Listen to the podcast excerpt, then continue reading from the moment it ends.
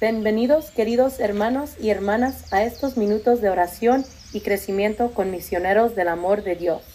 No olviden compartir las enseñanzas, suscribirse y seguirnos para que más personas escuchen estas oraciones y crecimientos espirituales. Ahora, les invitamos a sentarse en un lugar cómodo con su espalda derecha, sus hombros y músculos relajados. Comenzamos nuestra oración y reflexión.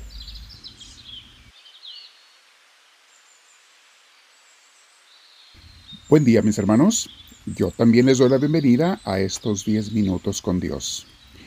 Espero que todos tengamos ese deseo y de hecho por eso estás aquí hoy, ese deseo de encontrarnos con el Señor, de crecer espiritualmente, de aprender, de meditar, de crecer en todos los aspectos porque también humanamente crecemos y en nuestras relaciones con los demás, etc.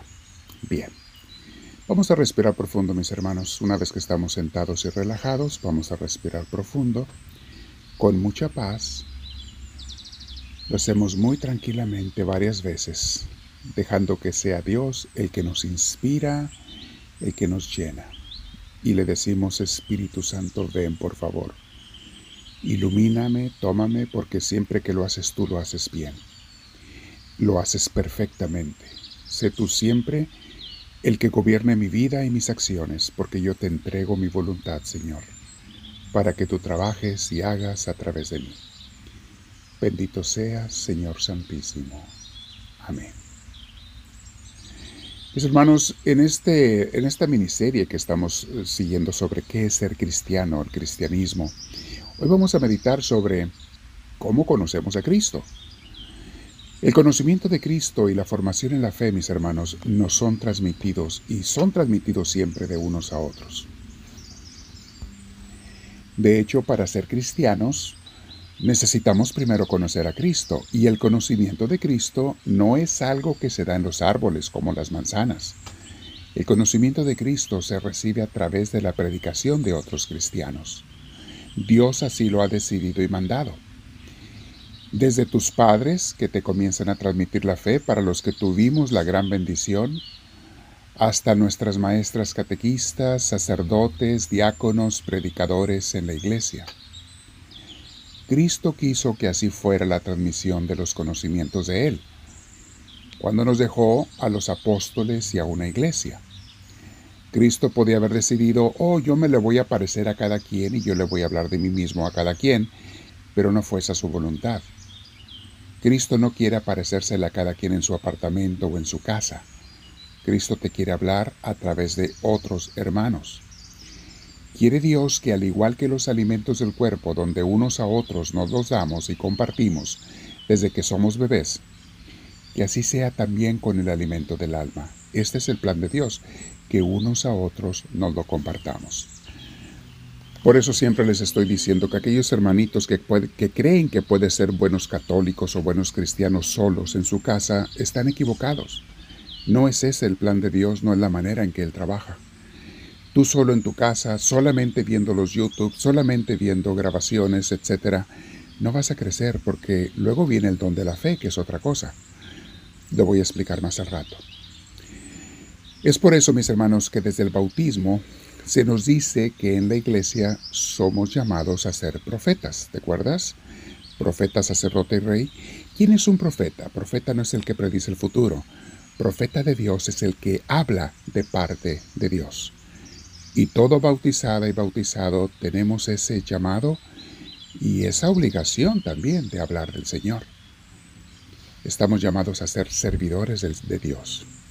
Vean lo que le dice San Pablo a su discípulo Timoteo en 2 Timoteo capítulo 2 versículo 2. Le dice así, Lo que me has oído decir en presencia de muchos testigos, encomiéndalo a creyentes dignos de confianza, transmíteselos a ellos, que a su vez estén capacitados para enseñar a otros. Palabra de Dios. ¿Ves? Pablo le dice a Timoteo, yo te enseñé a ti de Cristo, yo te enseñé a ti las verdades del Evangelio. Ahora tú enséñaselo a otros y especialmente mándalos o enséñale a esas personas que van a llevar esa enseñanza a otras personas. Es así, mis hermanos, cómo se transmite el conocimiento de Cristo. Cuando nos hablan de Dios, comenzamos a conocer de Dios. Pero es solo cuando comenzamos a orar, a participar en la iglesia o a servir que nos llega el don de la fe.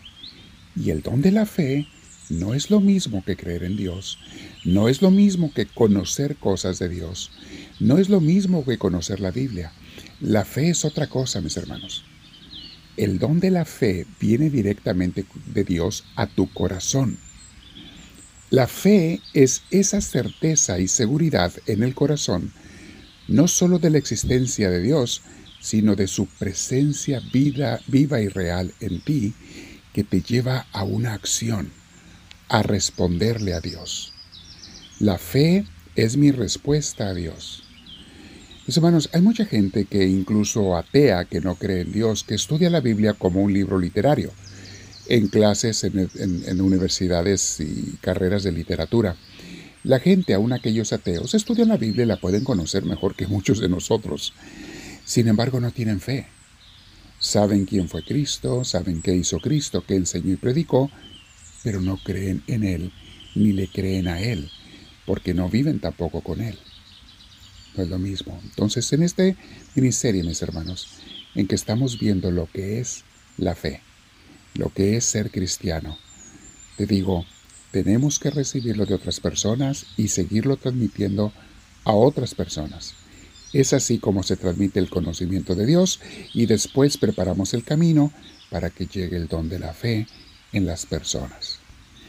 Dile en tu corazón, Dios mío, yo no solamente quiero creer en ti, Señor, y te hablo en especial a ti, Jesús, que eres el, medio principal entre el Padre y nosotros. Yo no quiero solamente creer en ti, Jesús.